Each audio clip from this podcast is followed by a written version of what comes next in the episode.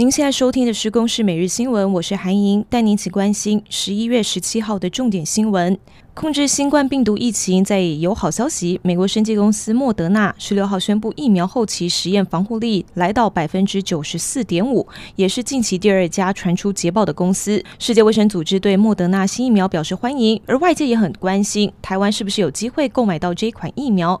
卫福部长陈时中上午在立法院表示，任何厂商都有在接洽，能够有好的疫苗出来，对全球都是好事。RCEP 会员国虽然没有台湾，经济部长王美花今天表示会换其他的路走，像是争取加入日本主导的 CPTPP。而由于 CPTPP 是采共识决，台湾的努力受到多国欢迎，并且回应希望保持联系。等 CPTPP 入会规则明朗后，我方将会有下一步动作。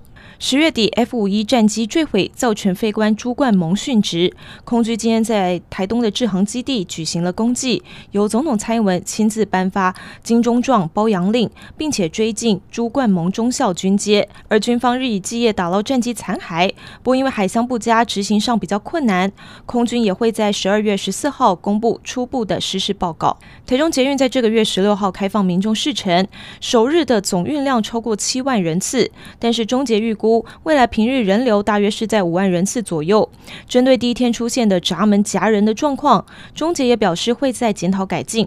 而十六号晚间是有民众在脸书社群抛出了捷运翻车的假讯息，台中市警方也立刻巡线逮人。《纽约时报》报道，美国四名现任跟前任官员十六号表示，总统川普十二号在椭圆形办公室会议上询问高阶顾问，是否有方法能够在未来几周内向伊朗主要核基地发动攻击。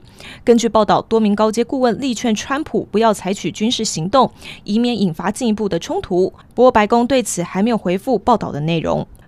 以上由公视新闻制作，谢谢您的收听。